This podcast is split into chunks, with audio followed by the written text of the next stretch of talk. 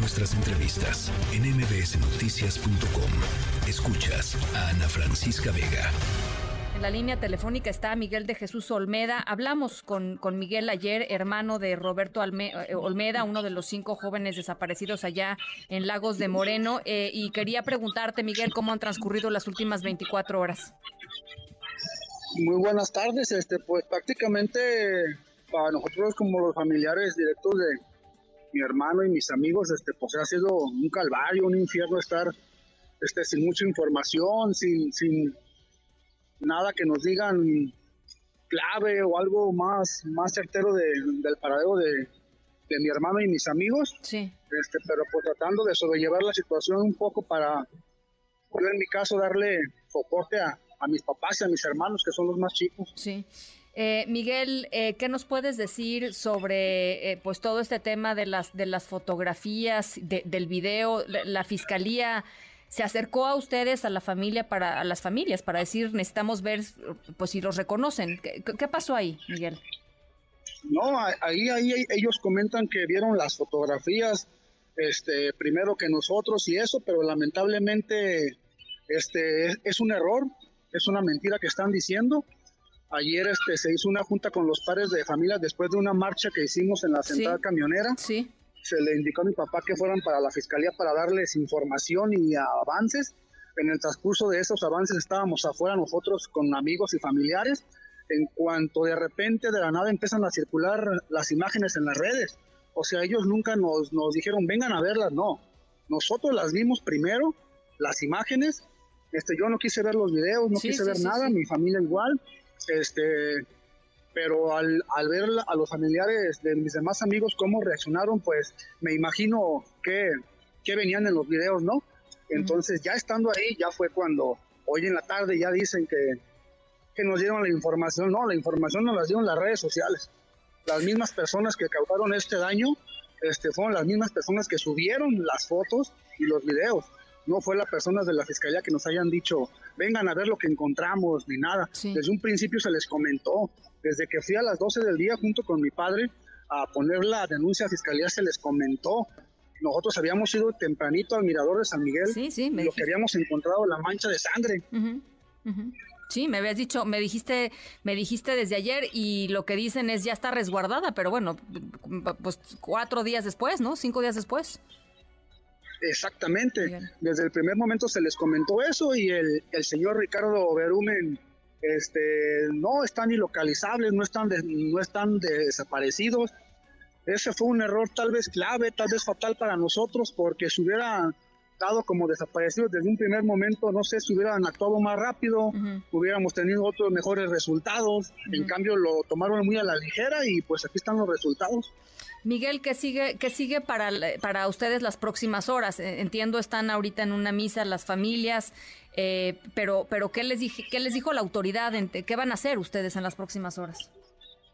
Este, prácticamente, prácticamente esperar, porque dieron lo que subieron el, el, video del fiscal dando explicaciones fue lo que sí se los comentaban a mis papás y los demás familiares en la mañana, fueron a la junta eso, 10 de la mañana 9, y ya el comunicado al, a todo el público en general lo hicieron ya en la tarde, pero pues prácticamente lo que me dijo mi padre es esperar a que te hablen y te den noticias. ¿Están ustedes todavía, digamos, eh, escuchaba a tu papá en alguna otra entrevista eh, en el transcurso del día, eh, Miguel, y él decía, yo me quiero ir a mi casa, quiero esperar ahí, quiero ver si, si llega mi hijo a mi casa? O sea... Sí, pues Sí, dime, dime, dime. O sea, están, digamos, lo, que te quiero decir es, está, están esperando encontrarlo con vida todavía. Sí, todavía tenemos, este, a pesar de, de los videos, de las imágenes, este, pues guardamos una pequeña esperanza, una esperanza de que lo encontremos con vida, pero a la vez estamos igual este, tratando de, de, asimilar y preparándonos, preparándonos pues para un golpe pues muy fuerte y esperar lo mejor en, en casa, en familia, aparte pues también por, por miedo a alguna represalia o algo así. ¿Han, eh, ¿Han recibido ustedes o alguna familia de, de, los cinco chicos, de los, de los cuatro restantes, eh, alguna eh, amenaza en ese sentido, alguna comunicación atípica, Miguel? No, no, hasta el momento, hasta el momento no hemos recibido ninguna amenaza, ningún tipo de amenaza por ningún medio, pero pues igual el, el, el miedo ya se tiene. Sí, claro. Pues mucho entre todas las familiares y pues es entre todo el pueblo de Lagos de Moreno porque ahorita son tiempos de fiestas y no parece. Eh, nos decía nuestra corresponsal allá, nuestra reportera que se trasladó a, Lagos de Moreno, que con todas las personas con las que he hablado allá en Lagos de Moreno, todo mundo, casi todas las familias tienen algún desaparecido, Miguel. Tienen a una... Sí, lamentablemente, lamentablemente son muchísimos los casos. Aquí, yo como lo he comentado, Jalisco es un estado muy peligroso, demasiado peligroso. Y aquí Lagos de Moreno van muchísimas veces.